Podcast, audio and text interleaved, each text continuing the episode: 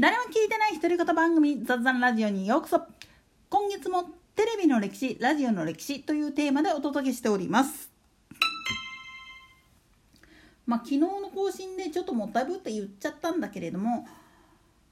テレビの方はいわゆる災害協定っていうもん自体はないじゃないんですよね。なんでやねん。ただちょっと特殊な形でそういうものの代替案みたいなものが存在していてそれを、まあ、言ってみると活用することっていうのがたまにあるんですよね。その一番具体例ともいうか基本になっちゃってるのが御堂筋パレードっていうイベント。なんでやねんつうか大阪万博あ2025年じゃなくて今から半世紀前に行われたあっちのあの千里の方ねあれの時もそうだったしで30年前の花博の時もそうなんだけれども各局でまあ言ってみると自前の機材とかを使わずに共有っていう形で放送ブースとかを使うっていうシステムを作っちゃったわけなんですよね。その、まあ、延長線上のところにミドパがあるんですよ。もともとこのミドパっていうのは大阪城築城400年を記念した行事として大阪21世紀協会っていうメディアと商工会と行政の3社がタッグ組んでイベントを催すための組織っていうのがあるんですよね。ここがまあ言ってみると企画して実現したものなんだけれどもそもそもまあ大阪のメインストリートと呼ばれているあの御堂筋普段はもう車がバシバシ走っていてで長堀から南側の方はもう違法駐車が多くってだななんでやねまあそういうイチョウ並木も綺麗なあの道を丸一日っていうか半日通行止めにしてそこでお祭り騒ぎをやったらどうなるかっていうことで企画されたものなんですよね。それを中継するためにまあ言ってみると5時間あるからで放送局も5局あるからこれでリレーしてへんかっていう話になったんですよね。ただねこれ当時のことを考えるとまあ多少揉めたと思うんですよね順番とかスタッフの配置とか。で機材なんかでも共通で出すのはいいんだけれどもやっぱり自前の機材でやりたいっていうことがあってそのために中継がだいたい50分ぐらいで切れてしまって10分間空いたりするんですよね。この間にまあ言ってみると中継車入れ替えのスタッフ全部配置についてるリポーターさん入れ替えしのっていう風なことをやってたもんだからすごい手間がかかったんですよね。さすがに何回もやってるうちにこれ共有のやつでやった方がいいんじゃねっていう話になってきてそれゆえにまあ言ってみると視聴者から見ると何どこで場外乱闘してんっていう話になってくるわけなんですよ。なんでやねもっと言ってしまうとあの今で言っちゃうともうふあの MBS の福島信弘アナがたまに冗談で言ってるセリフで蛍町の方に老園グリーン構えてるみたいなことを言ってますけどそれよりもっとすごいことが起きてたんですよね。もう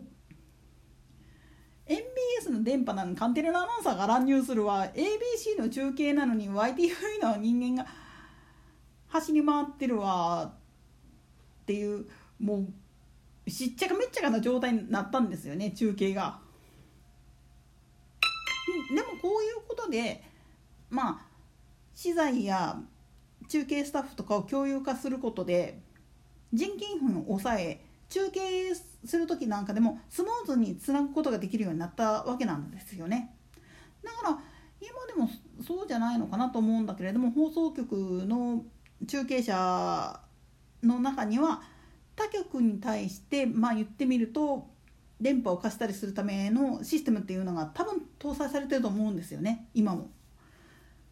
それはもうミドパが作った円って言ってもおかしくないんですよ。これとは別で実はテレビ大阪が結構変態なことをやってるんですよね。なんでやねんというのは実はテレビ大阪が中継していた枠っていうのはなぜかテレビ東京も同時放送されてたんですよね。なんでやねんこれは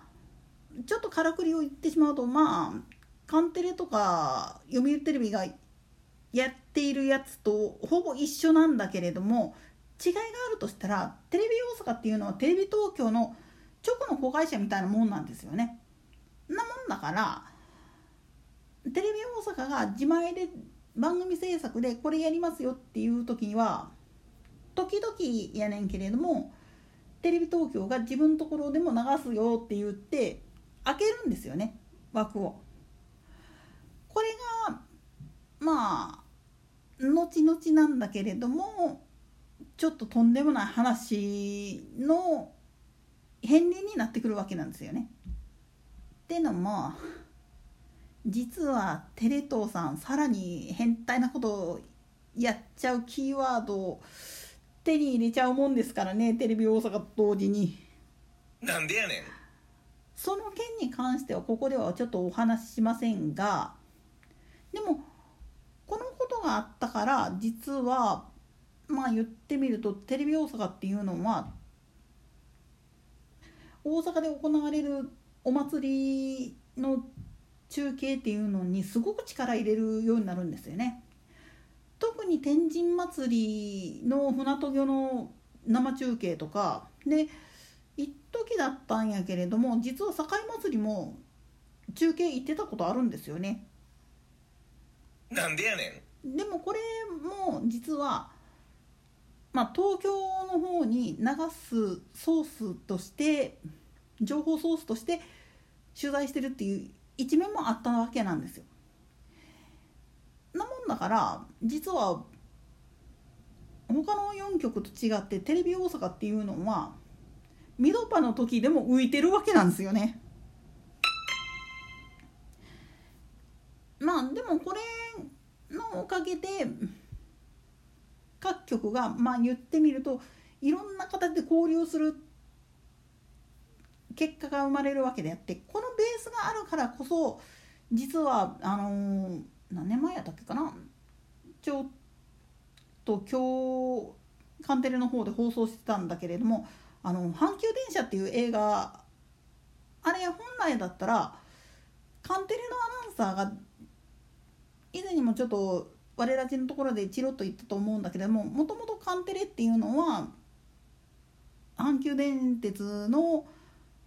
資本を受けて設立した放送局だっていう話をしたと思うんだけれどもその関係でカンテレのアナウンサーが出るなら分かるんだけれどもなぜか読売テレビのアナウンサーが出たりするんですよね。なんでやねんまあ、この裏話に関しては一度あのググっていただいた方がよろしいかと思うんですがそういう交流が今でもあの在阪の放送局の間では起きてるんですよね。まあとはいえこれの形で一番ひどいのが実はアナウンサーの世界であったりするんだよな。といったところで今回はここまで。それでは次回の更新までごきげんよう。